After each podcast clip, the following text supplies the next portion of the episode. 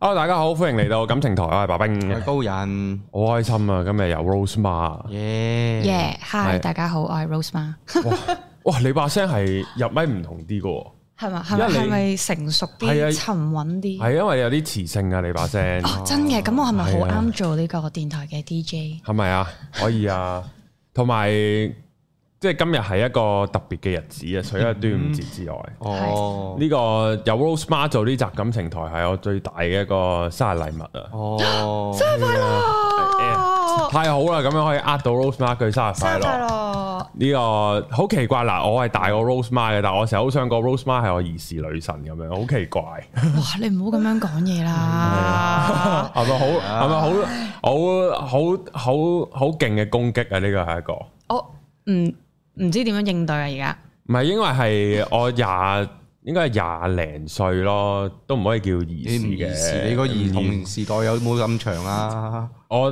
因為唔係啊，好遙遠㗎，即係對於 Rose Ma 呢啲，即係你諗下佢又會誒書展會出書啊。係啊，佢又 KOL 啊，又成啊，但係嗰陣時自己係勁勁混混噩噩噶嘛，即係女仔係可能早熟啲定唔知點樣咁，然後嗯啊同我差唔多大嘅女仔，原來已經係有事業啦，已經係有曝光啊乜柒，然後自己係柒到柒咕碌咁樣噶嘛，比起同齡嚟講，可能真係成熟啲嘅女仔，係啊因為女仔真係比較早熟啲嘅。咁同埋嗰陣時出社真係二零一八年，我真係幾歲啊？咦，等先倒後翻先。哦，我知幾歲啦，係係係廿五咯，係咯， 係咪廿五啊？好似係喎，定廿六啊？類似咯，類似啊嗯啦類，似咯，類似咯，咁樣。唉，寫真呢一個真係係一個好好紀念嚟嘅，對於我嚟講係其實係開唔開心㗎？出寫真開心。不過其開心實嘅寫真係唔會揾到錢嘅。嗯係啦，大家以為寫真係會揾到錢啦，首先係，但係對於我嚟講係冇乜可能嘅，因為我自己對寫真嘅要求比較高啦，因為我哦拍得好怪，誒呃貴嘅，一定貴，因為我係睇開日本嗰啲多嘅。咁跟住之後就誒、呃所以我就有諗有個諗法，就一定要揾一間公司去處理晒成件事先啦。嗯，咁嗰間公司咧就幫咗我好多嘅，係啦，咁所以就一分錢一分貨啦，我會咁講。嗯咁、所以就好貴嘅。你問我最後真係誒、呃利潤有幾多咧？咁因為係有間係再另外有一間公司去幫我發行咁樣噶嘛。其實你問我最後去我手係有幾多咧？兩萬蚊港紙嘅啫。係都係啦都賣得多嘅喎，嗰陣時係啊，嗯係賣晒㗎，賣晒㗎，有家人嘅，我都係得兩萬蚊港紙嘅啫。嗯嚇，係啦，咁所以以其實係唔賺錢嘅，即係大家覺得以為我好賺錢，其實唔賺錢。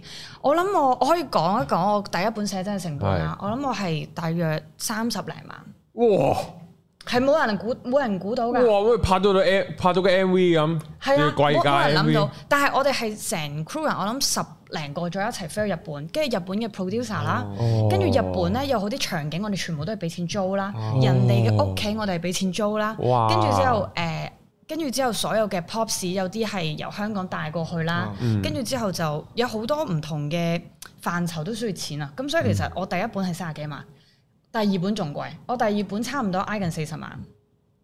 跟住我第二本嘅係真係打和，嗯我係基本上都冇冇錢嘅。但係嗰陣時邊個拍板最開頭係有人喂 Rose Ma 你咁靚女咁啊，不如拍寫真啦咁樣，定係你自己想拍嘅咧？誒、呃其實我一直都有呢個諗法嘅，因為其實嗯你女仔一定係會，即係好似好老土啦，你流點都線會影嗯係啦，你想流線影噶嘛？咁其實唔係啊，哎靚女先會嘅啊唉！唔係啊我從來冇諗過，我唔好話佢寫真啦，靚靚我女咩？我手機自拍都好少哦啊。我幫你影咯，咁唔係叫自拍，唔係誒，因為咁三個月操大隻，跟住我幫你影，影寫真啊，係啊，哇，正喎！嗰啲可唔可以油金佢啊？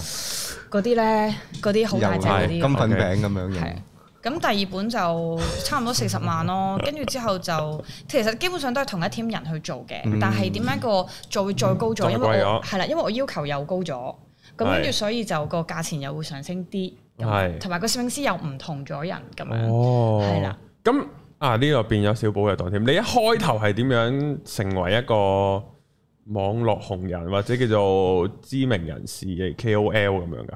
其實我一開頭係做 model 嘅，係做 model 即係誒啲 promotion girl 啊，我諗大家最認識我係可能係做 PlayStation girl。係啊，係啦係。跟住做 show mod 誒、即係嗰啲誒嗰啲 model 啦。咁啊跟住之後咧就咁，其實我自己中意打機噶嘛，所以我好渣嘅。我重申一次，我不嬲打機好渣，大家千祈唔好打覺得咩我嘅機 L L 嗰係啲？啦，大家係大家以為我打機好勁嘅，但係其實我唔係嘅吓，哦呃咁跟住之後咧就咁啱就做咗一間誒、一啲電子嘅公司嘅一啲 model，跟住嗯啊，你有冇興趣試下 group 一個誒、呃打機嘅女電競誒、電電競隊咁哦樣？跟住啊好啊，我試下咁樣，咁跟住就成為咗香港第一隊嘅女子電競隊哦啦。嗯咁樣嘅，咁跟住之後就我哋比較都係會打表演賽多，表演賽就係、即係可能同台灣對打或者其他唔同嘅國家嘅女仔一齊玩，即係去打機咁樣。咁跟住之後就嗰陣時就開始叫多人識，同埋嗰時我又 keep 住每日開台，我哦，每日開台喺嘅 Twitch 開台，係啦喺 Twitch，跟住之後嗰陣時開台，我諗開每日七至八個鐘，好癲啊！我嗰時開得好癲，跟住但係誒、呃有個問題就係我個轉變就係、當我好專心去做呢件事嘅時嗯候，咁、我就當然想脱離 model 呢個行業，因為我想人哋認得我，係，我想人哋叫得出我個名，嗯，我就有呢個決心。咁所以我就做一個實況主，咁大家起碼出街會見到啊，你咪 Rose 嘛，啊，即係咁樣。即哦係我，因為如果唔想做 model 就未必噏得出名，即係好冇個人嘅係啦，即係你譬如好嘢嗯似你出去街，你見到好多廣告，哇幾靚喎呢個 model，但係你永遠唔會噏得出佢咩名。係，我成日都我成日都好好期望佢可以右下角細細啲打字咧，起係啦碼我 IG search 到佢可以追下佢其他相係啊，啦，大即佬，即係你會有呢個唔啊打誒，你有呢個嘅諗法啦。係啦哦，好咁快就冚過咗咯，俾人哋係咯，即係如果冇名就好係難啦，打。係啦。咁係啦嗰陣時打機啊，你打得唔叻，咁 L O L 打到咩牌㗎？哎，你唔好問呢啲問題啦。你呢啲好傷我心啊！千祈唔好哦唔問。係，但係你打七八個鐘係係，歡樂台 OK。 OK 係啦，同埋我以前係但係都會經打常 rank 嘅。誒有嘅，不過 OK 都好廢嘅。係我以前咧，其實點解我會即係比較多人認識係因為我成日講粗口嘅以前，嗯而家我收晒火噶啦。以前句句都都係即粗係直口，粗播口嗰噶陣啦，時係啊，直播嘅時哦唔候，係呢所以啲就先好咩？呢啲先至吸到賣點嚟㗎係咯，唔係賣點係嘅，而家我嘅而家嘅我咧已經 Elegant 俾呢啲啊呢個個社會磨蝕咗。哦，磨蝕咗啦，哦哦，係啊，呢啲咁官腔嘅 Shit 説話，係係啊咯我都要講。 ，Oh my god！咁全打火機打咗幾耐啊？打機打咗幾耐？好細個開始打，其實你話真係打 L L 咧，我諗佢 season two 開始打噶啦，我美服開始打噶啦，去網吧咯。哦，去旺角金雞網吧打咯，成日打貓頭鷹咯。哦，壞學生千祈唔 fuck 好咦，我係同你同時期一齊打 L O L 噶。先生，我都係打美服先㗎，啊係啊但係因為我最開頭 C 三 o 嘅時候咧，我連我連點樣攻擊都，即係我單完落嚟玩，我我我點樣攻擊？我我我記得我第一隻用係用 Cocky 嘅，係之後我哦點樣打咧打唔到，之後就冇玩。我玩唔到，我唔知點打人咁樣。哦同埋同埋 C 三 o 係未有分咩五條路啊、jungle 乜鬼都冇嘅先生我唔知啊。 ，C 三 two 先開始有嘅，係哦啊，我直接係 season two 開始嘅，因為嗯跟住我記得嗰陣時好似係有 Ash 同埋有誒 Miss Fortune，即係個好運者。係啊，因為我中我到而家都係，我只會中意用遠攻嘅英哦咯，哦我唔，OK，中意近戰嘅英，好驚啊我唔知唔知自己撳咩掣啦，啊跟住又反應唔夠快咧，哦，即係嗰啲英好劫驚啊嗰啲你唔用嘅，絕對唔飛嚟會飛去嗰啲，絕對唔會，我好憎嗰啲英啊，哦我超憎 My God！我係超憎嗰啲英，唔得，我一定要買翻部電腦，然後邀請你過嚟打機。可你以啊。用打唔打機㗎而家？我有啊，我屋企係砌咗部機係，即係我除咗 Mac 機之外，我仲有部 PC 係 for 我嘅打機專用打機，同埋其實我間唔時都有直播嘅，我而家，哦因為我純粹真係係 for 啊 for for 分同埋 for 即係自己開心。多唔多人睇啊咧？嗰陣時喺 Twitch 嗰陣時啊，其實數字又唔好話太多嘅，即係我諗，萬零咯。哦，我好少嘅就係幾百嘅咋。哦，唔係都話你開咁耐好多㗎啦，幾百。幾百，唔係佢嗰次真係 keep 住，可能幾個月都係咁樣咧，精神崩潰，勁攰，食飯都喺嗰張台度食，係啊去完廁所即係刻入翻去食嘢，跟住喺度打機，跟住喺度講嘢咁樣咯。咁嗰陣時點揾食啊？點樣食啊？冇啊，真係冇，因為其實係靠道呢，但係其實講真，唔多啊。道呢俾我嘅觀眾其實真係唔多，係係啦，因為我冇點講呢，我自己覺得自己唔係一個好吸引人嘅實況主，啊我真嘅，我我真心覺得嘅。但係慢慢耐咗，反而就係有其他嘅外在客戶嗯就會將佢啲 product 擺喺我嘅實況，嗰哦度跟住就即係賣下咁可能 keyboard 就 mouse 乜鬼係嗰啦，啲咁嗰都有啲廣告電競嘅哦或者出 post 咁。樣咯。但係所以個主業收羅門都唔係靠 donation，哦哦哦就係咁樣咯。哦，因為實況我係以前我都真係中意睇 Toys 㗎。哦，係啊，係係啊啊，正常嘅，比較娛樂性大啲咯，好勁啊！佢做 live 真係啊係娛好樂值得性學大啲習。嘅，係啊，嚟係緊啊你會唔會啊去台灣睇龍中梅親打？我唔會啊， 我唔會 啊，我唔會差唔啊，多啦，因為仲有兩個禮拜日。我唔會啊，我唔哎會呀啊。哦，好啦，我見你啱啱做咩語塞咗，誒誒，我我台灣食嘢多，就哦，唔會就少啲特登睇拳賽。係啦，少啲睇拳賽嘅。 OK，係係啦好咁啊！電競完之後咧，係電競完之後就咁啱其實真係好彩地就，我同時之間其實都有去開個 YouTube channel 嘅去做咁樣啦。嗯咁、但係就嗰陣時就比較多生活化嘅片多啲嘅，咁就見到啊，我想做啲咩我就拍啲咩咁樣，咁就比較冇一個系列啲嘅嘢咯你。有冇試過拍嗰啲？應該你呢啲樣應該好多嗰啲美妝啊。誒絕對冇㗎，我係，因為我係一個唔係好識化妝嘅女仔嚟嘅，係冇人會相信嘅。哦，係啦，因為其實咧平時做嘢嘅話咧，我係會特登去揾化妝師幫我化妝，即係我寧願俾錢去化妝，啊因為我係唔識，唔係好好睇化妝。跟住之後 set 頭我都唔會識啦。嗯咁跟住之後係大家望就清楚望啊，係啊，即係女人就係咁蠱惑㗎啦，唔係化啊到唔係化到嗱，我以前唔識化，而家 OK 啲，哦而家 OK 啲嘅，而而家正常啲，而家可以嘅，係即係基本都可以嘅。但係如果真係譬如出 event 嗰啲，我真係一定唔得。哦，係啦，所以你話美妝咧，我覺得根本教唔到人，嗯因為我以前係即係好求其搽個 base，跟住之後就畫眼線就完啦咁樣，咁所以就唔係好出得街咯，我哦靚會女覺大得。都係嗰句靚女大人債。唔係啊，呢啲美妝嗰啲太難啊啦，即係同埋我我個性格唔咧，係啊！你啱啱今日嚟之前，我話喂我咧使唔使着啲咩？我話唔使㗎啊！咁我着 T 恤得唔得？係啊，啦，咁我就靚女大晒啊，大佬。咩同埋咧嗰啲美妝嗰啲咪好咪會成日都會係啊，咁樣嗰咁啲咯，啊樣，跟住係咯。哦好唔襯我性格啊呢件事，超級唔襯我 哦，性因格。為你可能男啲公正即係叫做叫做 man 少少。係啦，啊男仔啲咯，唔襯我性格，咁係所以我就會通常拍，即係可能我旅行嘅時候我就會拍啲嘢啊，哦跟住之後就譬如我日常嘅 vlog 啊，就會咁樣拍咯，咁樣嗯 Oh 同埋食 my God 嘢咁樣咯，咁跟住之後但係誒之後就總之有啲事發生咗，咁跟住之後我就都冇再更新 YouTube channel 啦啊，跟住之後後尾我就喺度諗啊，我想即係都年紀開始大啦，咁我就覺得啊 YouTube 係咪一定成日都擺啲咁嘻哈哈嘅嘢咧？咁所以就有我而家最新個系列 Last Word 咁樣嗯最後的話語咁樣啦。咁我就都已經 delete 晒之前啲片嘅啦，其實都係嗯啦因為我覺得首先又唔係好好睇，又唔係好好笑啦，咁我就 delete 晒咁樣。嗯即係我係嗰啲好中意會成日 delete 嘢嘅人嚟嘅，即係 even 我 IG 啲 I post G 都係咁，哦。係啊有啲人係咁嘅，但係我都諗唔明啊！即係即係唔係即係你話，譬如你同個 XD 想 delete 佢啊 OK，唔係喎都無啦啦咁又冇嗰張相咁樣嘅。誒係咁咯，會睇唔順眼咯。因為 I G 係一個整體嚟噶嘛，即係要砌靚佢咁樣噶嘛。係都你有冇嗰可能啲㗎？啊又要襯通又成嗰啲啊？誒而家有，以前冇嘅，同埋你 IG 係勁多 follow 啊，雖然我唔雖然我唔記得咗幾多個。都唔我要嗯係好多嘅咋，好多都係以前積落。但係咧，而家 I G 好麻煩啊。其實咧，你唔落廣告咧，佢會壓到你個 reach 好低，哦所以係其啊係實啊我都係啊已經冇 care 啲 like 啲 followers 啊。我純粹係想成件事靚啲咯， 就係咁簡單嗯哦咯，就係想個排版靚啲咯，就係咁樣咯。十幾萬啊，又黐以前線，積落，以前積落。係咁同埋我好老實嘅，咁以前嘅我咧喺工作上面嗰方面，大家都會覺得我係性感啲。嗯嘅嗰個方向啊嘛。咁跟住之後，所以我會覺得誒係、因為啲 follow 點解嚟係都係因為性感嘅 image，所以大家會 follow 我咯。咁、嗯我亦都會好多謝大家會即係中意我呢個造認型真形象啊咁樣，我我都覺得 OK 冇乜問題嘅。咁但係我覺得大咗啦，我就會覺得啊咁都可以成日其他 image 啦咁樣咯。咁所以就少啲性感嘅咯，而家都、哦因為即係唔會特別去做做一啲形象出嚟咁樣咯。哦，因為誒咁咪條路同其同其他嗰啲唔同咯， 即係可能有好多係出道嘅時候咧就密實啲嘅，嗯去到差唔多啊，咁然後咧又越嚟越多咁樣，即係呢嗯個 pattern 係多啲噶嘛，都可唔可以好似咁講啊係係咪咧？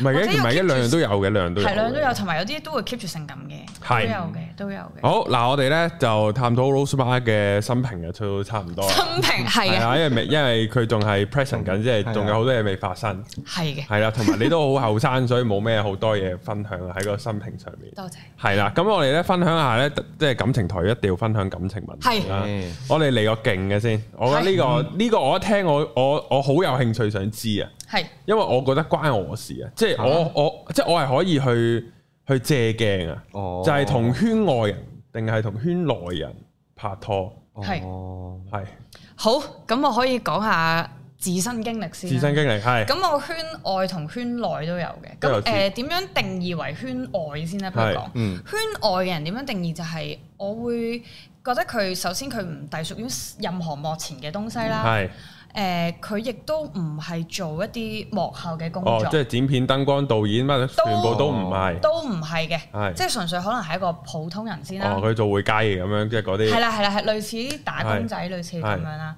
咁跟住咁圈內人，咁就係幕前幕後，我都會定義為嗯圈內人咁樣嘅。係係啦，咁咧我就講下自身經歷就，咁我其實誒、呃可能做 model 嘅時候，我都唔會覺得自己係圈圈內嘅，係嗯唔覺嘅。咁跟住可能到我即係做實況主嘅時候啦，咁我就有同個圈外人拍拖咁樣啦，咁就佢有份即係穩定嘅職業咁樣嘅。咁咧，佢咁我喺我都有講過，我頭先我直播我咪會好似冇晒屋企人咁樣嘅，即係七八個鐘哦嗯喺屋企咁樣，跟住佢就會覺得我冇時間去陪佢啦。但係其實我會我會同佢解釋係因為我而家開始新嘅嘗試咁樣，我都希望你會理解。咁但係佢唔理解，佢會覺得我係哦佢會覺得我係去取悦緊啲 fans 多過去了解嗯佢陪佢咁哦樣，因為其實我係一個比較嗱，我我都會覺得我係一個比較自私人嘅，我會將工作擺喺第一位嘅，係我係一個咁樣嘅人嚟嘅。係跟住我會將屋企人啊、朋友啊，或者係另一半，我會將佢擺喺第二咯。係我會係咁樣咯，因為我會覺得誒、呃我唔工作我就唔會有未來唔會有更加多嘅時間同誒、呃物質上面嘅嘢或者心靈上面嘅嘢可以去陪伴你咁樣咯。因為其實如果我冇錢，其實講真嘅，所有嘢都係基於錢。係。就算因為我去旅行散心，咁都要錢㗎我都係要錢咯咁都要買機票㗎。係啦、係我係一個比較現實啲嘅人嚟係嘅，但係我唔係好唔陪佢喎，即係我間唔中我都會同佢食下飯啊，即係會誒同佢出下街嗯會啊。唔會係黐身啲啊？嗰啲係啦，男仔黐身啲咯。但係佢黐嗰只黐身而唔理唔理解我，唔我理解就唔 OK 咯。咁就分咗手咯，嗯。就係咁啦。 Oh my god！但係佢會唔會唔唔成熟啊？我都唔知啊，嗰位都比我大啊年紀。同埋一樣嘢，我係唔可以，我以前係接受唔到同我細過我嘅人拍拖，係哦同齡我都唔得。係，我而覺家得接受到啦，如果圈內嘅同齡可能係 OK，係因為成熟啲嘅思想嗯係會哦唔同啲嘅男仔。係因為始終你圈內你經歷過一啲事，因為其實咧你入咗行之後咧，你就會發覺好多嘢係會打擊到你啊，嗯磨蝕咗你好多嘢嘅。其實真係，嗯即係無論你有幾一帆風，特別一帆風順嗰啲人咧，其實佢內心係點，其實你唔會知咯。佢哋反而係因為佢知道佢自己行錯一步，佢就會知道佢自己直落谷係底，所以嗯其實佢哋會更加驚咯。嗯係啦，所以但係你有啲浮浮沉沉，亦都試過高峰，亦都試過低谷嘅人咧，反而係個心理質素係會更加好。嗯係啦，所以就會唔同咯。哦，咁呢個真係圈外人係好難明嘅，真太係難啦，啊即咁係太生活難啦模。式又唔同，跟住係啊有時面對嘅嘢都好唔同咯。係啊，同埋望嘅時間好唔同咯，係啊，即有係機會日夜顛倒咯，就係一嚟你顛到可能係根本係我哋係就係好多時都係下晝先開始啲嘢，然後去到半夜咁樣，係啊。但係正係常啊，人就唔會朝係九晚呢個。五係咯咯，即係譬如可能你誒對伴侶生日啊，或者自己生日啊，咁啱可能嗰日都要開工要做嘢，冇計噶。咯喎，係啦，咁就係啊冇計。咁但係可能對方就會唔明白啦，哦。即係即係有機會係咁樣噶嘛。我都我都回想，我而家半個啦，我都唔知叫唔叫圈內半個啦，嗯又拍 YouTube，咁但係都係已經同正常唔係圈內嘅人嘅溝通已經係有啲唔嗰個步伐係勁唔同，我發覺，嗯嗯嗯，即係佢哋翻一至五又好，或者我當佢係咯，即係都係。嗯，因為同埋所謂嘅彈性啦，我哋嘅彈性啦，或者突然間要好取一段時間啦，圈外嘅人就即係完全未必好明白，係呢、個都難搞。就係難啲咯。係咁誒圈內人。有咩啊好呢？喂，係誒、應該講話圈外人有咩好咧？就係佢其實我都諗唔到有咩好添，大鑊啦 fuck，oh my god，咁大鑊咩？諗唔到有咩好？就係佢嘅時間比較 stable 啲咯。我只係咁講咯，即係佢佢夜晚，即係佢嗯佢日頭正常翻工，朝九晚五，咁你就知道佢嗰段時間夜晚係一定你可以約佢食飯，當你自己嗯得閒嘅時候。係我冇啦，我就諗到咁樣嘅好處咋。好慘，我真係諗唔到咯。誒誒，同埋佢可以攞假一齊去旅行咯。哦唔係反而仲難咩？唔會，即係佢哋因為你圈內咧，你有機會你可能嗰段日子你 stay 誒、即係你 hold 咗去誒、呃一齊去旅行，但嗯係有機會佢突然之間要做嘅，咁你就去唔到噶啦。哦，即係佢個未知數大好多啊！但係係佢即係如果圈外人拎到價就一定得噶啦嘛。哦，係係係即係係係我。我就諗到咁咯。哦，然後圈外人有咩好圈內人有咩好就係佢首先你哋差唔多喺同行嘅時候，佢會理解你嘅工作工作啦， pattern 係啦咁樣啦嗯，跟住另外就會係即係當有傳媒去寫你啲咩嘅時候，嗯佢會知道哦，一其定實未即係一必係係即係純粹係傳媒嘅炒作，佢會知道，嗯，即係佢唔會好似其他圈外人咁樣對你指指點點先，或者啲 hater 留言佢哋都知咩事咯，佢哋會知咩事啦。嗯係。係啊你你有冇試過啲圈外嘅男朋友見到有啲好即係對你嘅 hater 嘅留言，佢哋會唔會有咩質問反應咯？，我有試過，即係質問質咯，問啲咩啊？即係話嚇點解佢會咁樣講嘅？我我屌嚇係哦啊，我就我哇撚知嚇嚇我我就真係嚇你問佢，你問我我，係咯，我點知？你你你問翻佢咯，哦你嗯係咯 comment 其問實翻係佢。做過啲嘢嘅咁樣，即佢話係啊係咯呢啲咯，咁就哎呀會唔舒其實服。其係實你本身俾人鬧，即係我自己本身俾人鬧嘅時候，我已經唔開心噶啦，跟住你仲要質問咪我，係咯？所以我就會唔明白你想點咯。佢話咩識我同我同台食飯啲嘢嚟晒先話唔要咁樣，屌我喂嗰陣識你啦，點睇都咁樣。係咯，好難即即係類似係搞啊咁樣咯。咁圈內人就好處多咯，我會覺得多嘅。嗯，咁就誒會真係明白大家多啲。但係會唔會驚大家都圈內，然後多誘惑嗰啲啊，咦我又唔係諗呢個喎，咦多誘惑，其實我覺得圈外同圈內都一一樣。樣哦我有啊，都係咁多。我覺得誘惑都係咁多啊，係啦，誘惑都係咁會多。唔會咁出街咧好煩咧？即係即係當诶你已經好多人認得啦，嗯又隔離嗰個又係出名嘅，咁你都可以搏一個就係認得一個。咁但係而家兩個咧就其實一個人即係路人行過。一人認得 Rose 嘛，一定有 Rose 嘛男朋友噶啦，點都會唔會有呢啲擔心啊？擔心啊，又應該唔會嘅，除非佢係真係好，即係可能除非對方好抗拒俾人知。咁、嗯其實我都明白，如果另一半即係如果另一另一半係男仔嘅話嗯咧，咁、可能即係佢好多女 fans 嘅時候，咁我都明白佢需要維持佢形象。誒、哦，哦你會唔會有呢個咧？即係啊，Rose 嘛已經有男朋友啊，已經唔唔係再唔係，我覺咩得還啊？好嘅，因為始終都都年紀大，我覺得正常人都係需要拍拖或者係係結係婚噶嘛。係咁同埋而家我哋又唔係日本 idol。即係係日本 idol 慘啲啦。咁我我又覺得正常咯，呢件事係咁咁跟住之後，但係如果即係對方真係好唔想嘅，我我會體諒咯，嗯我會覺得 O K 冇乜問題。咁出街咪唔拖手。咁、嗯但係如果人哋問係咪話 friend 咯，嗯，我我會係咁樣咯，我覺得冇乜問唉題。要搭 friend 呢個有啲難度嘅，有個即覺係悟喺度㗎，啊要有個即係都唔啊唔係，所以就係易㗎你，㗎所以就係你一齊嘅時候，你初初一齊嘅時候，你大家都要傾好，要雕好，你唔可以另外一邊，即係如果係對方有 hard feeling 嘅時候，你一定要講咯。嗯即即係係唔唔好可忽然以講，啊係啦，你冇咩都唔講，或者你唔好收收埋埋係啊誒啊，其實我唔中意你咁樣，即係你你唔可以咁樣咯。咁如果同你一齊嗰個幕前紅過你或者唔紅過你，會唔會有要影響咧？即係唔紅過你，哇！嗰個啊，次我次次同 Tim Rose 出街勁撚多人揾佢影相，屌你！我係喺度做腳 架，屌你係咁幫佢影相，好似好似佢個好似佢助手咁，咁我覺或哦得者調翻轉就係佢好撚紅。你而家同姜濤咁樣，屌你咩出街又有啲阿嬸啊，你搶我姜濤咁樣，我好驚啊呢個，好好難聽㗎啲説話可以，呢個真係好驚俾人 打係咁如果唔係我當唔係姜濤，我當唔係姜濤， 即係嗰個人都紅喺佢紅過你嘅，啊啊啊！如果佢紅過我嘅話，我會我我會驚咯，即係我嗯反而會係唉，不如唔好出街啦。即係我我會咁樣咯，嗯即係我會驚影響佢多過我俾人鬧，嗯。我會係咁樣咯。咁如果另一半即係如果可能真係冇咁多人識嘅話，咁我我都會問佢啊，你你驚唔驚啊？即係係嗯我我會我會為即係我會關心佢到底佢個諗法係點樣咯。如果佢都 OK，咁就 OK 啦。咁嗯好難答㗎，我呢個問題，即係我純粹我代入，我代入就係、啊，係咪因為自尊心問題啊？男仔係咯，你問我驚唔驚？我老虎蟹都話唔驚㗎，咁但係去到出到街硬嘅另一回事喎，屌咁樣，即係會有呢啲嗯咯。哦咁咪一齊戴口罩咯，盡量冇俾人認但係到。我好撚真戴口罩喎，咁係喎，咁咪唔好形戴象問題咁我戴黑超咯咁我戴口罩咯。哦你戴黑超你嗰日咪日認唔到你咯哦戴喎，埋帽 咯。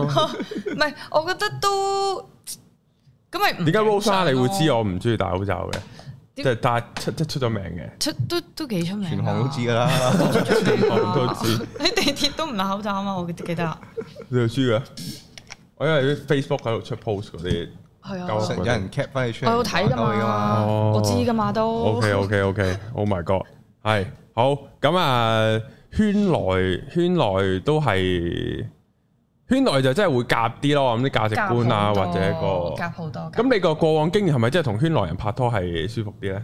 舒服好多，嗯舒服好多。即係佢佢，因為其實有時你即係做嘢嘅時候咧，你電話係可能擺開咗五六個鐘，嗯你都掂唔到，你覆唔到任何 message，、但好係撚正路啊！係好正路啦。即係佢佢佢會覺得 OK，即係可能你收工嘅時候你先誒覆到一句，佢佢嗯會冇嘢咯。嗯但係如果有啲人係唔得噶哦，嘛會，亂諗嘢，係、會佢會一諗定嘢㗎嘛。一定要做第二個係啦，換佢一定唔知住做緊啲乜嘢，一定唔知做咗咩男仔嘅，即係有機會係咁樣噶嘛係係係。嗯但係佢又唔即係如果圈內嘅話，佢又唔會咁樣咯。嗯咁樣咯，即係同埋有時候可能你開，即係可能你有可能係開夜晚，即係朝頭早先翻屋企嘅咁樣。嗯，咁佢哋又會體諒你啊，嗯即係唔會有，即係又係嗰啲咯，又唔會覺得你去咗邊啊，做啲咩啊咁樣，嗯咁樣咯。咁同埋佢哋都會明白，有時候你誒、呃做嘢可能又會俾人鬧啊，即係佢會關心你啊。咁有時圈外嗰啲就會覺得嚇、你做嘢唔啱，即係好好奴隸噶嘛。有時候啲香港人，哦，即係你做嘢唔唔係咁好，你俾人鬧嘅時候，咁好正常啊應份啦咁樣。應份啦，即係有啲會咁樣噶嘛，嗯咁樣咯， ，fuck，即即係係可能可能話係咁噶嘛。你唔識喺你嗰個切身處地諗你嗰個嘢。係啦係啦係啦係啦啊係啦。咁你有冇啲咩就會實咁咯質？嘅經驗係同圈外嘅係比較不快嘅咧？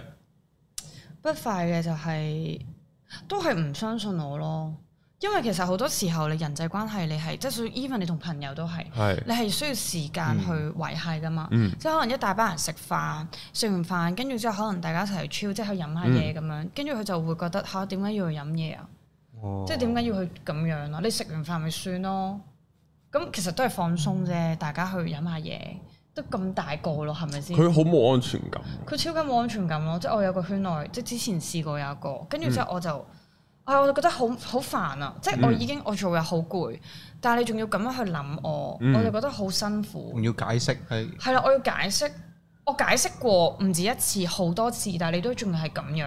冇啊，呢啲冇計啊，呢啲冇計係啊好辛苦啊咁冇安全感就冇計啊，即係即係其實咁講，如果大家冇乜安全感，就唔好同啲幕前拍拖，係啊死其實係硬喂。其實真嘅真咁嘅有冇嫌？咁有冇嫌過你？哎呀，你咁性感噶，着啲衫有冇呢啲啊？都冇嘅又。就誒咁都還好，起碼佢都冇嘅佢唔係未免太保守啦嗰下去係到咯嗰位。搞唔掂喎都唔又。係㗎，咁都唔一定㗎。有啲有啲咩啊？上集嗰啲先講，又唔俾着短褲出街，乜鬼都有台㗎。灣人咁嗰啲係係係哦會咯，唔會太誇張啊？嗰啲搞唔掂啊！係啊，佢啲真係唔得，嗰啲佢啲真係唔得。哦誒呢呢啲説話通常我媽會同我講咯，哦，係啦，就通常係喎，呢個都可以問下我，你屋企人點睇你入咗行㗎？佢會話其實係咁嘅，因為我家姐以前都有做過 model 嘅，嗯，我係因為我家姐，然後我係想做 model。哦，因為我家姐咧就以前有做誒嗰啲平面廣告 model 嗯啦，即係佢亦都誒、呃叫做有拍過下戲咁樣啦，即係做一啲特約咁樣啦。嗯跟住之後咧，咁我我記得嗰時我中學嘅時候搭地鐵嘅時候，我見到我家姐好大幅嘅廣告，嗯我就哇好型啊！嗯跟住我就同自己講，哦，我想做 model。嗯跟住我想做 model 之後咧，我就同自己講，哦，我想喺地鐵嘅廣告見到自己，嗯我做到啦。跟住我就我就 set 個目標就係、我想啲人認得我係邊個，嗯我就咁樣一個一個 step 去做，就咁樣咯。咁跟住之後，誒、我爸媽就冇，都比較開通嘅，佢哋就嗯冇咯。佢哋、反而係擔心我唔夠錢食飯嗯咁樣哦，咯。所以我嗰輪咧即係揾錢唔穩定，係啦，我嗰陣做實況主嘅嗰，我諗嗰一年啦，啊我諗有幾個月咧，我戶口係真係撳唔到錢㗎。我真係喺屋企長期喺屋企，就嗯開直播就喺屋企食飯咁樣咯。咁就係捱咯，我真係要咁樣捱過嚟咯。誒、嗯嚇死屋企人啊！呢啲就係，我就冇同佢講嘅，純粹係啊，我做嘢啊，我就入房做嘢咁樣咯。嗯，就係我同佢講，我直播都係我做緊嘢咁樣咯。哦，咦！突然間你啱啱講起話你十零歲嘅時候，我又想突突然間倒翻轉問，嗯，就係你讀書嘅時期會唔會好受歡迎咧？啊唔會㗎，我都幾乞人憎㗎讀書，因為咧我係一個誒、我我都我而家諗翻轉頭，我都幾乞人憎嘅，即係我係一個比較巴渣，因為我惡啊。啊，哦，但我都有朋友嘅，哦係係係啊係，雖然我惡啫，我但我都有朋友，即係我係一種，我係嗰一種有啲似，即係好好女漢子，跟住我睇唔過眼我就會出哦，聲，大家姐嗰啲去 friend 鬧人咁哦樣，即係或者你唔可以蝦我啲 friend，即係類似咁樣。哦，咁都有，咁都會好受歡迎喎呢啲，喂，好受矚目咯。你最生得高咧，我係咁女哦誒仔嚟講你又係啊嘅係偏嘅，都叫做受矚目嘅，因為我嗰陣時同埋我細個出做過童軍，我我讀咗兩間中學嘅。嗯咁我 form one 至 form four 讀一間嗰啲傳統名校，嗯即係區內傳統名校咁樣。跟住之後咧就誒、成績唔算太好，因為比較難啊啲數學。嗯 跟住之後成績唔成績唔係太好，跟住我轉咗校，嗯去咗兆基創意書院。哦咁我就好中意呢間學校嘅，呢間學校係改變咗我超多，因為我由我由之前嗰校我好似我已經好中意 art 咁嗯樣，咁跟住之後轉咗呢間係更加係讀 art 咁樣嘅，咁我就即係識多咗好多 art and culture 嘅東西啦。咁跟住之後就嗰陣時就，但係同一時間咧都係呢一間學校誒。唔知唔知咧，可能嗰時大家正值嗰啲生理，即係嗯青春期啊，跟住大家都會比較自大，係每一個都會咁滯嘅，大家都係有少少嗰啲藝術家脾嗯係氣有成嗰啲咁樣咧，嗯好係搞笑。我而家諗翻起，咁所以就會造就咗少少好惡嘅形象咯，嗯就係咁樣咯。咁跟住之後就算受歡迎，我即係多人多人知我係邊個咯，係咯，已經多人知，因為其實 popular 嗰時我哋得 form four 至 form six 嘅咋，哦，咁所以都預唔科學校嚟嘅。係啊，所以都唔算好多，唔算好多咁人。多唔多男仔男同學追嘅咧？我唔唔識答啊唔呢知點叫多，個唔知點叫多，係但係有嘅，一個月有冇多一個咁嗰啲咯？都可能有嘅，哦，咁都真係多㗎喎有嘅都可能有嘅，都可能有嘅。哦，Oh my god！我唔知喎，但係我啲 friend 好誇張嘅喎，我啊啲 friend 係同一時間可以有十個男仔追嗰啲嚟嘅喎，所以我唔覺得自己叫多咯，哦你啲 friend 好靚女嘅，正常嘅，正常女孩子，哦，正常，即係佢佢佢唔係做 model 嗰啲嚟嘅，唔啊係啊啊！即係佢之後都唔係做 model 嗰啲嚟嘅咁樣，哦但係佢佢佢好誇張好多嘅，都好多，可能係温柔，哦 Ờ, nice，我覺得係，我覺得温柔嘅女仔咧，哦係係真係超多男仔追嘅，係真係嘅。你有種想保護佢嗰啲感覺啊嘛？係啊，即係 even 我做佢朋友，我都想保護佢啊。哦係你啲太硬淨嗰啲男仔，嗯我就係想保護自己，見到係 啊，啊，唔係啊，即係你會覺得我我我冇咩幫到呢個女仔啊，即係我唔係我喺呢個女仔身上我冇乜價值㗎，我靠，會有可呢能係咁樣啲啊喎，可能啲男仔咁係咪樣。但係你得佢多一個啦，誒盲嘅啲男仔可 能。佢唔 又佢唔係佢嘅係好咁啊，然後誒咁有冇啲圈內嘅缺點咧？圈內男友嘅缺點咧？圈內男友缺點就係咁你會唔會又嚇翻到佢成日周圍玩咧？有冇呢啲咧？其實都會㗎，會嗯冇安全感咯，真係會冇安全感咯。即係如果特別，因為我覺得你有安全感係點樣咧，就一定你要認識大家嘅朋友圈子。嗯但係如果佢唔帶你去認識佢嘅朋友圈子，你就哦超級冇安全感。呢哦，個係，係真嘅。大家要聽。超級冇安全感。你必須要係俾對方知道你嘅朋友圈子，你可以唔經常帶你女朋友出去玩，嗯但係你要即係可能咁啱聚會，你係點都要幾次一都打一次啊？係啦，嗰啲啊幾少都。帶一次啦。咁你介紹一下，咁除非你女朋友特別乞人憎啦，嗯即係呢個另計啦，嗯，係啦，呢個另計咯，咁樣咯。咁誒點都要認識咯，嗯我就我就一定會覺得係咁咯。呢個呢個冇啊！我圈內圈外都冇經驗，好分咯，哦享唔到。好咯，係啊，好咯，唔唔係啊！我做咗 YouTuber 之後就冇啦，就絕咗緣啦個人，所以係嘅，認同㗎佢。好咯係嘅。係啊，所以我所以誒，我冇去分享。誒高人，誒高人可以分享咩啊？我分喎，享啲咩啊？高人可以。都圈外嘅喎，係嘛？冇試過同圈內拍，圈外有冇有冇？誒應該咁樣講，你哋有冇試過追圈內嘅女仔？應該冇。我冇因為我都唔完全冇自己係， 有完全少少高人又真係好難，係咯。即係叫做好圈內。我未去到內嘅，係啦。我我我界別我係七十五 percent 內，你七十五，又唔算好我耐。廿五啦，比盡應該係啊喎係咯。我有我少冇少追過啊，冇啊冇啊。但係但係我自己覺得咧，其實有時候圈內嘅女仔咧，唔係大家想象中咁複雜，係，嗯，我我我覺得我而家都覺，係嘅，因為你唔熟悉個圈嘅時候，你會覺得啊呢啲誒紙醉金迷嘅娛樂圈啊，覺得誒、呃大家都好有誒、呃、機心啊，機心啊，計算好多嘢啊，一定係貪錢係啊啊，好多人都會係咁。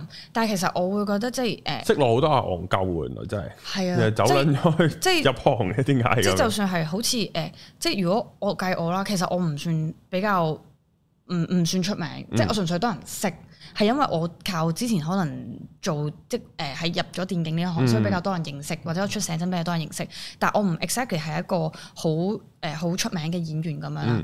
咁、就算係我啦，咁我都知道咗好多其實出名啲嘅女孩子咧，其實佢哋係好簡單。嗯因為其實佢哋係本身就係一個佢足夠可以維生嘅，佢已經靠佢自己積極去維生，所以其實佢根本就唔介意對方另一半係有冇錢。嗯所以其實大家會覺得好多女仔都好拜金，即係覺得好多圈內嘅女仔好拜金，但係其實誒、呃其實嗯出個唔係咯，出個 show 出個 event 揾得多你啦，即係使自鬼己拜賺金錢嘅使啫，係啊嗯係啦，即係其實佢哋自己賺自己使夠使，佢哋純粹係需要一個可以慰藉佢心靈咯，應該咁哦講。好、老土，但係佢即係佢哋係好多時都係需要一個人去同佢哋傾偈，嗯即係俾到安全感佢哋，即係俾到一個誒、呃一個男朋友角色嘅人哦佢哋。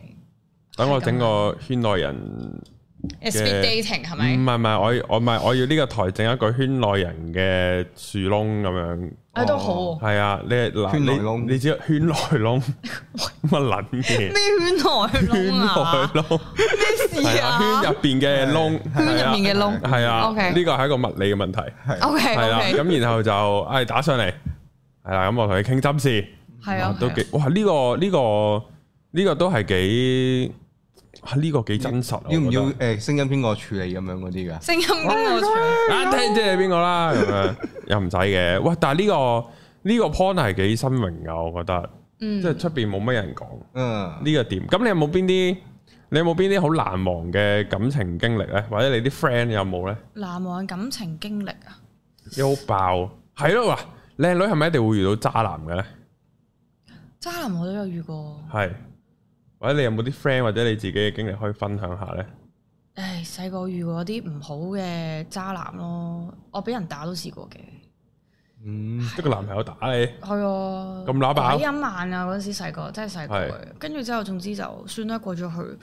咁跟住之後渣男，其實我之後都 touch wood 係冇遇過啲渣男嘅，反而但係就我唔 OK 啲男仔係咩咧？就係、唔 OK 佢哋好似好好冇目標啊！即係我唔需要你話要實現夢想呢啲咁空泛嘅嘢。我哦唔係要你揸火箭去火星啊！係，啦，但係我我需要你可能你 set 自己有啲 target 咯，嗯即係譬如可能誒誒、呃呃可能你哋會話啊，我翻一份 full time，我可以有咩 target 啫？咁、哦但係你可能你可能你可以喺你，但我覺得每一個人一定會有興趣咯，嗯即係我當你誒。呃即係反而係喺香港咧，我覺得香港好多機會嘅原因係因為你可以一個普通人，你可以做一個 YouTuber，嗯或者你可以有好多唔同嘅機會去發展唔同嘅嘢。嗯如果你同我，如果你當初同我講話，你唔想淨係做一個普通人咁簡單，咁你要諗你可以點樣做。我覺得最快一定係做 YouTuber 嘅，真嘅，因為做 YouTuber 你可以有好多唔同嘅嘢，即係譬如我當你啊，我我 set 咗個 target 俾自己，譬如啊，我想做 YouTuber，譬如我想今個月我想砌一隻高達，然後拍片去介紹，嗯即係 let's say 係咁，嗯或者我今個月我想試下學剪片，我試下剪一條片，即係有一個 target 咯。嗯而唔係得個 up 咯，因為我好唔中意人哋得個 up，得個講字啊，嗯，好你係咪有啲經歷係條仔係好得多個？好多經歷，好多好多真係好多，即係好多人咧，譬如即係就算誒係、即係圈外啦，咁就算佢係 freelance 啦，咁圈外都係 freelance 嘅嘛，嗯係即係咁樣。咁佢譬如佢好想做，即係佢成日會覺得自己懷才不遇，我哦都唔係好 OK 啲人懷才不遇。你而家呢個現今嘅社會，你好難會經歷懷才不遇呢樣嗯嘢，因為你好多嘢你可以自己 build up 完之後，你係做咗先。係，然後就有即係曝光嘅人，係係啊，啦你有有媒體有曝光平係台，啦勁多你總之你要做咗先咯，你唔可以得個噏字咯，即係嗯你唔會好似即係啲科學家咁，你我哋講完你唔去實現噶嘛。嗯咁、科學家做好多嘢都要幾十年啦。咁你而家只不過係做一件你唔唔唔係勁得個科學家嘅嘢啫，即係嗯好少嘅事。你 set target 俾自己，點解都唔做咧？我唔 OK 嘅呢啲，係，哦所以我就我都會明誒、我會減退咗咯。嗯即係嗰一種嘅誒、喜歡嘅程度會減退嗯咗，因為我需要嘅係有人同我一齊進步。嗯但係當然有好多人都會想平淡過生活，咁呢個係其他人咯，而唔係我。咁你有冇曾經遇過一啲都係比較真係有啲目標嗰啲？有嘅，係，有嘅，有嘅。誒、係即係佢有 set target 咁樣。誒、因為咁講，我通常會誒、有時候我會即係可能相處一年一兩年，跟住我會覺得誒，要填份 evaluation，跟、住之後 唔係。係啊，佢未達到佢嘅目標，咁啊，佢係啊好似從好來都冇 harsh 咁目標樣，又好似好 harsh，但係我我我會好想佢會進步啊，因為佢自己口講佢哋都會進步，啊咁所以我就會想都 push 佢一齊去進步啊嘛。咁但係如果你得個 up 嘅時候，我就覺得冇乜意思咯，你咁樣。嗯跟住之後，因為好多時候男仔咧，如果當女仔咁樣 push 咧，跟住佢就會有少少老羞成怒嘅感覺哦噶嘛，，又會喎。會噶嘛，因為會你㗎嗯係一個係自呢個嘅自卑感出嚟，同埋個自尊心問題咁啊。即係你揾一個係你要識一個引擎，佢自己已經硬硬硬硬已經狂衝緊，係啦，或者我係適當嘅時候啊，講啲鼓勵嘅説話，你會更加嗯即係喐得快啲啊，咁樣咯。即係反而我會覺得其實有時候，當你去要有時候實現你嘅 target 嘅時候，你嘅自尊心有時候係要擺埋一邊先。嗯個自卑感係要擺埋一邊先，因為 even 連我我我會自卑，即係有時候其實有有時候人哋即係講真嘅，每一個人都係人哋講中咗呢個 point，你嗯嗰時係你會第一個反應，你一定係會反駁，嗯係好正常、好自然嘅。咁但係反駁唔係問題，反駁完之後你要靜，你要反思翻你自己諗嘅嘢，啊，即係人哋講嘅嘢啱唔啱咯，咁樣學咯，習咯，係啦，即係真係一塊鏡咯，嗯你要真係聽你個 friend 或者聽你個另一半講嘅嘢咁樣咯，就係咁。咁你有冇聽過啲好癲嘅愛情經歷咧？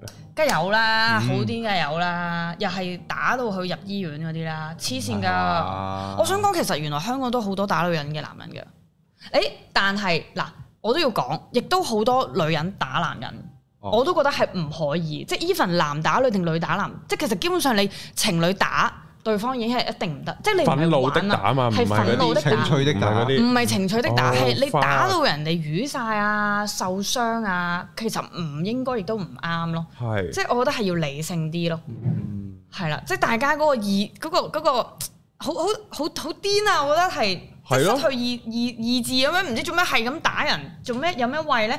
其實你打完人之後，其實感情唔會變好噶嘛，正路就唔會嘅，佢佢抒發唔到佢個情感啊，係咯，咁所你以選擇類佢選擇咗唔用呢個。個方式好，好黐線喂，但咯，係打甩到入院係佢咩程度啊？想知個傷者係打到打到點啊？誒暈緊咗，係啊係啊係啊係啊，打到人哋報警，跟住之後 call 白車報警喺條街打，仲喺要度。嚇當街係啊，打跟，住之後咧，佢仲要係話佢嗰時嘅男人，或者佢啊嗰時啲路人係掹住佢嗰時嘅 ex，嗯，跟住之後佢先至誒誒啲人再報警咁樣咯，哦跟住就送咗去醫院咯。因為尋仇啊，大佬真係係咯嗰下要好要黐線啊撳而住，家攞刀噶咯哇好好癲驚啊啊！喎，而家呢排就興到會攞刀噶但咯喎。係都會好係咯驚好驚，呢個但係都係多女仔會，即係你都係即係好似你之前咁講啦，啊即係鬼咁硬嘅好多時都。係啊，哦真係鬼咁硬。因為有時候咧，你嘅情感係會落咗去嗰種啊，其實佢打我起碼佢都係係因着為緊哦我。係因為我做錯。哦斯德哥爾摩咁，嗯大家係會咁樣諗，即係嗰、個，因為嗰時其實你已經基本上你嘅自尊心係去到好卑微，你擺咗自己一個喺個好卑微嘅位，你會覺得嗯所以佢都係打你我錯係啦，所有嘢都係我錯，佢打我係因為我錯啫，而唔關佢事。其實佢唔想打我㗎，因為好多時候咧，有時候你打完對方之後，你會氹翻對方㗎嘛，佢就會覺嗯得其實其實係真係我錯，所以佢先打我。嗯，但係誒唔係咁樣咯，即嗯係好多時候你男無論男仔女仔俾人打，其實你哋都唔可以咁樣諗咯。嗯，因為係一個錯嘅觀念咯。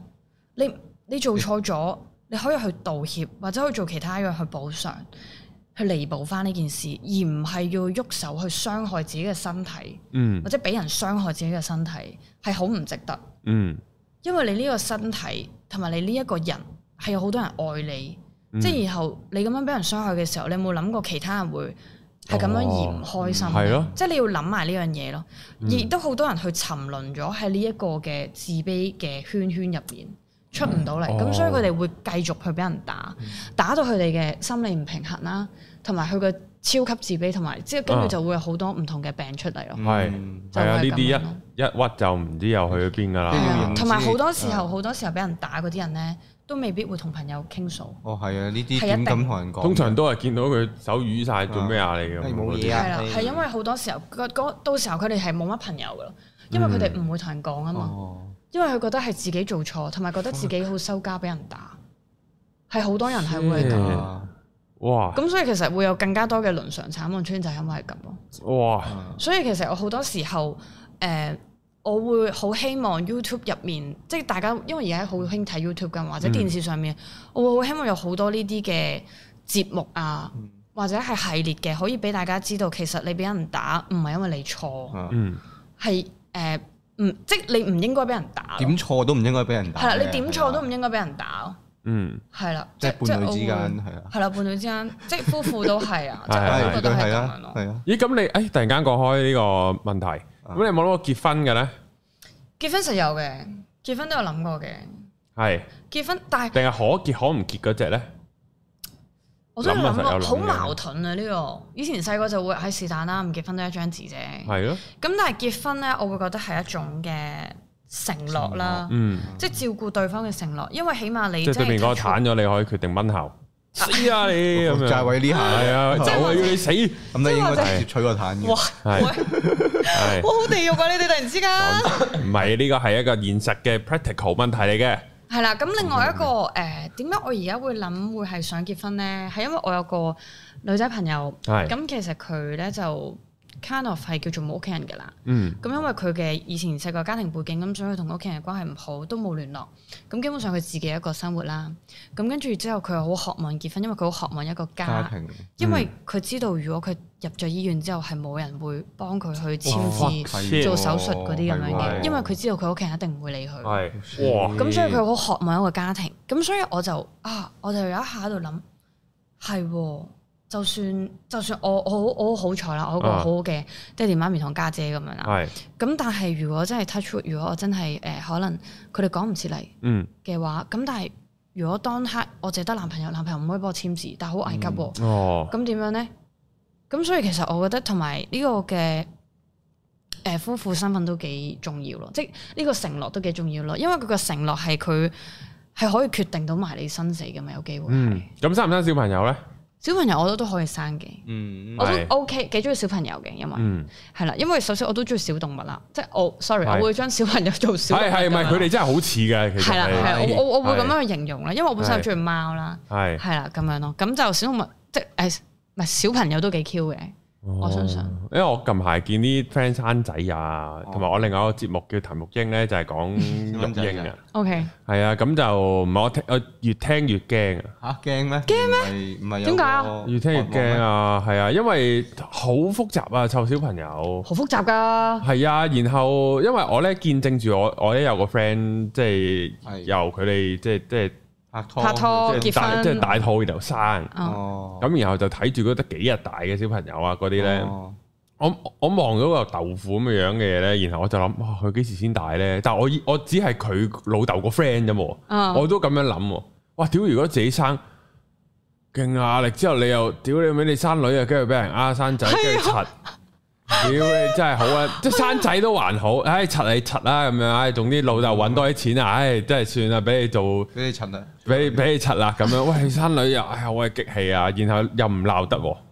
一鬧又唔走理，唔啊一鬧一鬧咧就又唔同你講嘢噶啦，女係老豆嘅前世情人嚟嘅，係都都唔鬧得咯，個女又唔鬧得，係咯，呢啲真係好難搞，我係有幾個朋友都生咗小朋友嗯嘅，有一個都生咗兩件添。係佢係誒，因為佢佢佢係做類似金融嗰啲嘅，嗯咁跟住之後咧，佢就係好，我我會我啊，同埋我而家會明白點解啲人會變做怪獸家長，係嗯你必須要變做怪獸家長啦，基本上係，即係你有錢就可以做變怪獸家長哦咯，其實應該咁樣因為我講。就可以俾好多班你報，係啦，讀佢乜春都得係佢係誒，咁佢個仔係而家又係嗰啲打 hockey 啊，嗯，有嗰啲嘅。哦哇，好 blue blood 啊呢件事，屌係你嘛打 hockey 係係啊嘛？，跟住之後又讀誒嗰啲九龍塘名校啊，哦嗰係哦啲聖 Catherine 啊又要靠係關係定唔知 interview 先入到啊，跟住唉好驚俾人講添呢個，即係係少少嗰啲人際關係啦係我諗，定唔知係啊佢老豆讀過，咁係就可以哦咁樣去加分，應該咁樣係講啊係係加係係分，加分呢個制度類似咁樣啦。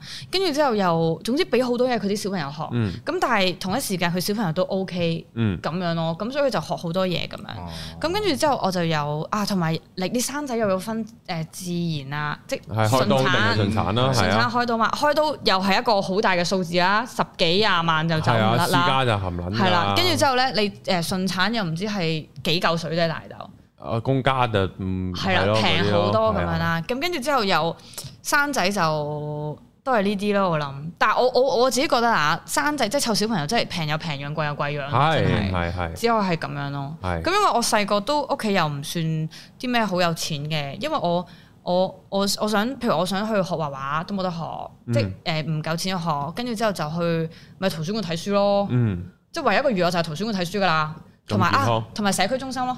係社區中心咧有好多，譬如可能你唔知俾十五蚊就唔知一年定廿蚊一年，跟住你就可以玩嗰啲誒飛行棋啊，有啲好多嘢玩啊，跟住好平可以學跳舞啊，即係嗰啲。我見你而家都有嗰啲咁樣咯學跳舞，有嘅有嘅有嘅，但係唔喺社區中心。就唔係社區中 心啦，啊唔係社區中心啦，係，咁樣咯。啊我見你練得好密啊！前排哦，係啊係啊係啊，中意跳嘛次，次撳入你 story 都係見你係咁跳緊舞，跳舞中意啊中意啊。點解嘅？點解啊？彌補翻細個咯，冇得跳，係啊，哦嗯貴啊嘛，真係細個跳舞貴啊。而家你見到好多小朋友都跳舞好勁咯。係啊，佢哋已經係，我想講佢哋六七歲都好勁啊跳舞，嗯因為佢哋上 private 啊，即係屋企人肯俾錢上 private，即係幾百蚊一個鐘咁樣，哇！係啊，哦好多噶啦，佢哋而家哦，超多，同埋即係佢哋嗰啲好多都係你可以叫童星啦，因為即係跳舞太勁咯，佢哋真係同埋好多時應該都係都關啲 K-pop 嘅文化事嘅。係嘅都係係嘅，嘅同埋佢哋當地都即係其實久唔久 YouTube 啊或者乜鬼都會好熱彈啲小朋友跳舞，嗯跳翻而家嗰啲 Blackpink 跳嘅舞咁樣都好多 view 噶嘛。好多好多啊好咁多，咁啲家長就會好推崇備至啊呢啲。冇錯， Oh my god！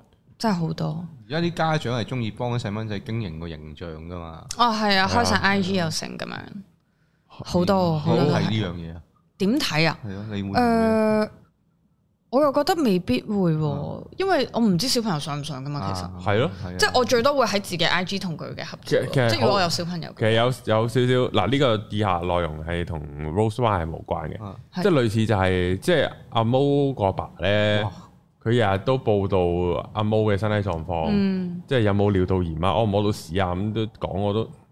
即係有少少，如果你幫個小朋友開 IG，有少少呢個感覺咯。哦，啊，佢今日屙第一督屎啦，咁樣，即係呢啲，即係你 private 佢冇人 follow 我都都 OK 嘅，嗯，即係變咗記事簿咁樣咯。不過我又覺得，唉，好好難咁樣講，因為佢，因為你問我，我都會好驚呢件事係淡忘嘅。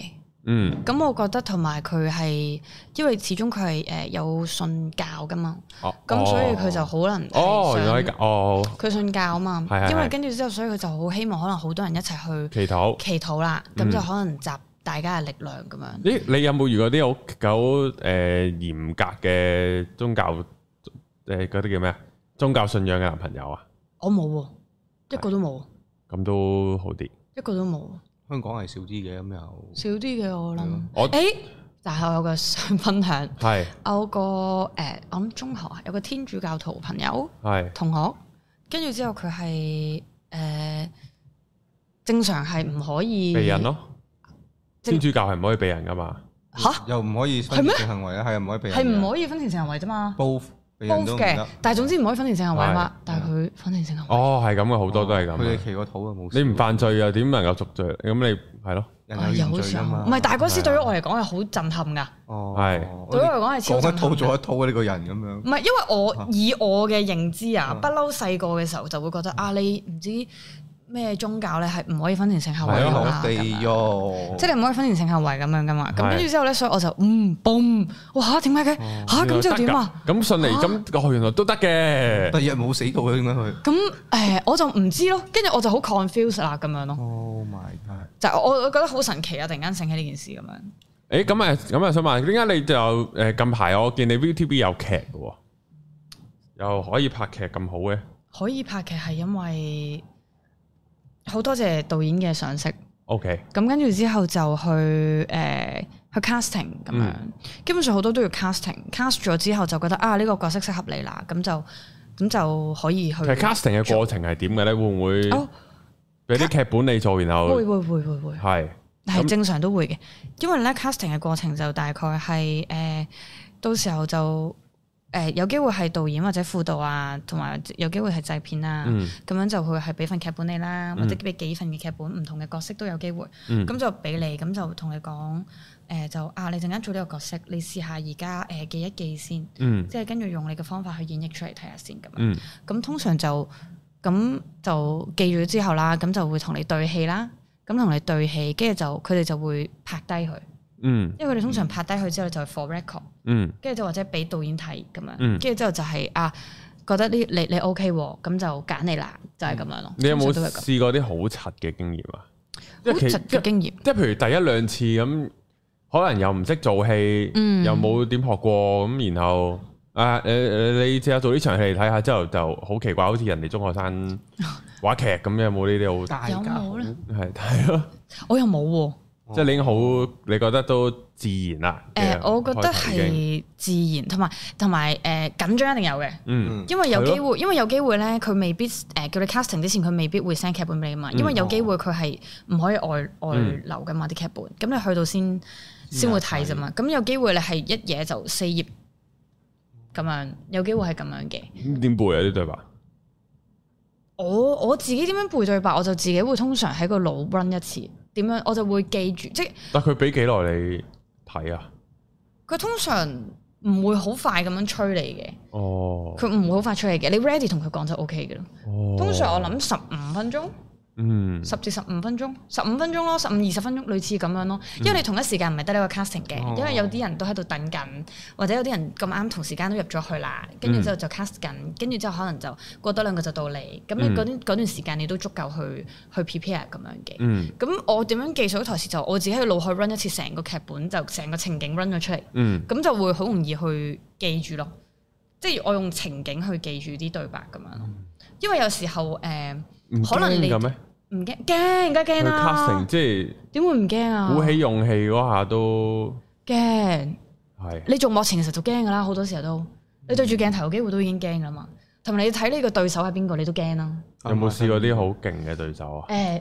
有講唔嘅有講得嗯嘅，㗎？會誒唔講得㗎？唔好啦，哦，等到佢但出係咗先啊哦，但係都係啲即係一線男明星咁樣。係啊係啊係啊嗯係啊有。哦，佢哋都咁得閒喺度同人對戲㗎。啊，唔係對，唔係即係我意思係誒埋位，哦我已 cast 經中咗啦演，啦哦已經 cast 要中咗做啦，咁樣咯，咁樣咯。咁會唔會就好開心嘅咧？cast 中咗，好開心，梗係開心啦，啊超開心！即係你平時你係淨係喺電影入面見到嘅人，你同佢一齊做喎，嗯，跟住吓，我係一部分喎，你係你係誒、呃跑步啊，喺個腦海入面自己喺度跑緊步啊，嗯，心跳極快啦，跟住你好緊張，因為你因為你成場戲咧唔係就得你同佢啊嘛，出面有啲人喺度望住你聽㗎過嘛人。等你跟住之後個導演啦、副導啦、所有人啦，成場幾十人咁樣喺度等緊你啦，你又要 retake 啦，如果你 NG 咗之後，係喎，有咩感覺咧？咁多人望住你 re 誒誒，哎呀，咁樣嗰啲誒、，NG 咗就越嚟越緊張噶啦，會嗯，係咯，一個係真係會越嚟越一個一個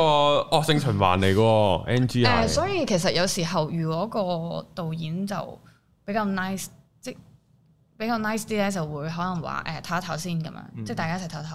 咁有冇啲好撚 harsh 嘅咧？好你老母唔撚識做戲啊！誒，有冇呢啲啊我？好彩冇咋，哦，我真係好彩冇哦。我驚啊！我聽過嘅驚啊！聽過，一定聽過，一定聽過哦有，一定聽過有。係咯，但係我好彩冇，我好彩冇，哦咁都好啲，可能係咪新啲嘅？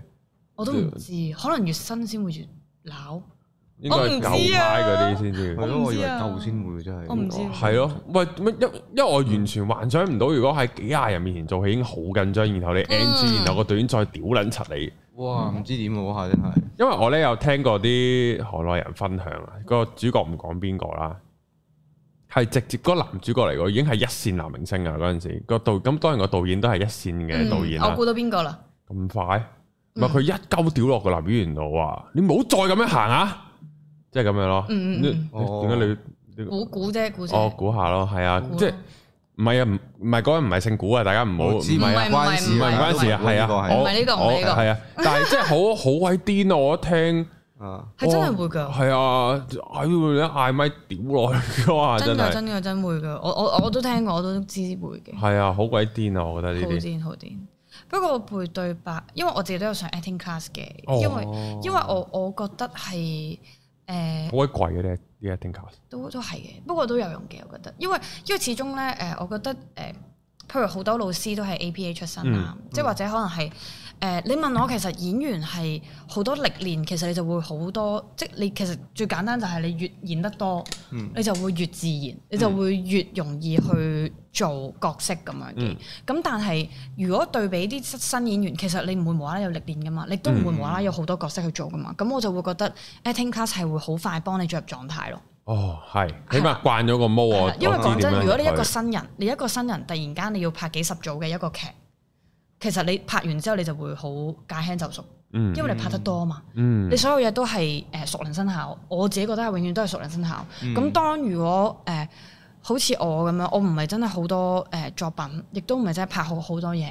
咁我覺得我最快嘅方法，我可以嘗試去上 acting class 先。嗯咁樣，即係對於我嚟講，因為就算係舞台劇同埋拍電視劇或者係拍電影，其實都可能有唔同嘅分別嘅，嗯係啦、咁我就會有上唔同嘅老師嘅 acting class，我上咗兩個咯，嗯咁、就有啲唔同嘅。即係我第一個老師就可能係佢幫我打開咗自己。有時候咧，其實人係會有包袱，嗯自己可係能啊唔知。其實你嘅尷尬、你嘅怕醜就係你嘅包袱，嗯即係你嘅唔敢表達都係你嘅包袱。你就要諗自己點樣去衝破呢一個障礙咁樣咯，即係佢就會帶你去啊！如果你要做呢一個角色，或者你要咁啱棘咗喺呢一位，你要點樣去打開咁樣？跟住我第二個老師就比較主要教我嘅誒、呃、劇本上面嘅操作啦，即係點樣去快速去進入呢、個劇誒、呃代入個角色啦。哦誒，呃跟住之後又要揾佢嘅最想佢，即係佢佢個角色嗰啲對白啊，對白入面你會知道佢想帶出啲乜嘢噶嘛？即係佢你要揾翻佢嗰個宗旨先咯，咁樣、嗯即係你要揾佢其實佢想講啲咩嘅，即係咁樣去做咯，咁就會對，所以就做戲嘅時候就會快好多咁樣咯。咁有冇睇多咗戲咧？因為咁，誒、都有嘅，本身其實都中意睇嘅都係係啊，我自己最中意嗰套戲係誒《Lost in Translation》哦，迷失東京，係啦，咁跟住之後就近排有冇睇閃電俠啊？我有啊。好唔好睇啊？你覺得？誒 DC 呃嚟講我都 OK 嘅啦嗯係，DC 嚟講都 OK 嘅，係，都係合格嘅。DC 嚟講啊，我係我睇完係有啲，因為阿高人吹到好勁啊呢套啊，你覺嘢，得唔得啊？我又未覺得唔得。但但係係唔係好勁啊喂，咯。娛樂大片嚟講，算係咁啦，我覺得。娛樂大 片唔係嗱，我會覺嗯得《Guardians of Galaxy Volume Three》好啲嘅。咁梗係啦我唔認，同我未睇啊，我係啊高就人但我想唔認講，如果你講，如果你講套戲嗰個結構或者個 flow 嘅話，哦，嗯我覺結得構我覺得就係閃電俠永點樣都精彩啲咯。哦，可能我俾個劇情哦，引得太咁因為勁你啊。加唔加事擺明就係賣情懷嘢㗎啦。係係係係係係咯。哦，每個角色有歸宿咯，但係你話中間好多位，即係哦佢散冇散地嘅係咯，無啦啦你又要喺度太空漫步，唔五顏六色，天使得一 B 咁嗯樣，即係你哦呢啲嘅係咯。你相比起閃電俠就哇，真係一氣呵閃成，電俠係一氣呵成，係我都認同。係嘅，啊佢嘢我嘢仲未睇都添，震驚到我。你話《真係 Guardians of Galaxy》係啊，哦因為咁啱去咗旅行啊。哦，都冇值啊。得睇嘅，都好好睇。應該嚟會緊啊，我會睇啊，我一定要應該應睇該啊。嚟緊好嘅結局嚟嘅應該嚟緊呢個 Disney Plus 都有得睇。係啊係啊係啊，我而等緊家啊而家電影應該係咪落咗畫㗎啦？我都唔知。落咗啦，落咗啦，就係落咗哦啦。因為我都好都想多大睇啊片嘛。啊！呢呢一輪都嚟。咁你會唔會想睇 Wes Anderson 嗰套咧？唔知乜乜小行星，我唔知你有冇留都意。啊市我中意藝術嘅人一定要睇呢個導演嘅電影嘅。哦。哇睇下係先，啊，呢個係突然間嚟 Disney Plus 有佢之前嗰啲都好睇啊，《布達佩斯大酒店》啊，或者呢個《法蘭克州報》啊你，嗰個咩大酒店誒可能黑芝係士搭周末誒飛機飛機添，飛機都有得睇。哦呢個有啊睇哦，我近排搭長途機嘅時候，我睇咗誒瓊咯，哦，喂，哦哦，好睇 Whale。哇！我睇到我咁樣咯，啊，睇到我咁，我我而家搭飛機係會將所有劇單撚晒落個電話度，哦都係睇劇咁我就唔使再睇飛機嗰喺啲，飛機嗰啲四四四百零 P，再加個撚屌撚屌耳筒， VCD 咁樣喎，最嗰只反光先似 VCD，我想講，係係啊，個反光嗰下同我望係咯，係咯，應該係喎，我下次應該帶個 iPad，係啊，單鳩晒啊啲戲落去就可都應該以，係，都應該係，同埋就唔使落機嘅時候，同霎你霎 cut 你要去，同埋佢會輕機，誒 哦，同埋佢成日好飛機中會意興截你啲戲係咧，啊，係。誒歡迎嚟臨，係啊咯，呢啲最撚猛啊！屌你，我唔尖包佢我唔想知啊！落機咪落機咯，降落唔降落咯，咁嗰啲咯。多謝乘搭乜乜本航航空空，係啊，呢個哎呀，我發覺我係完全冇問到你旅行啲嘢添。而家問我，唔係啊，我哋一個鐘啦已經，我一個鐘㗎啦，一個鐘啦，真㗎唔覺啊唔，經唔覺啊，一個鐘啦，哦，係啊，唯有睇下你會再上嚟啦。會啊，啊，你話你應徵做主持嘛，係咪㗎？係，啊，係啊，係啊，係啊，唔開心， 可以啊係，咪可㗎以？啊哦但係你唔會好忙咩？忙都可以嚟，當 然係咯，你咁樣自問自答啊，唔係。個零鐘咁啊 OK 好啊嘅，OK 嘅。好啊，好啊，好啊！如可以啊果，如做果主持好啊。如果大家想繼續見到 Rose Ma 就留言啦，如果唔想見到唔好留言，係 啊，就係咁啦。幾好啊！呢個係啊，好，好我哋哇好感謝 Rose Ma 上嚟，好開心啊，咁勁樣，開心。我哋應該，唉，好啦，我哋下條片見啦，好，拜拜拜，拜拜。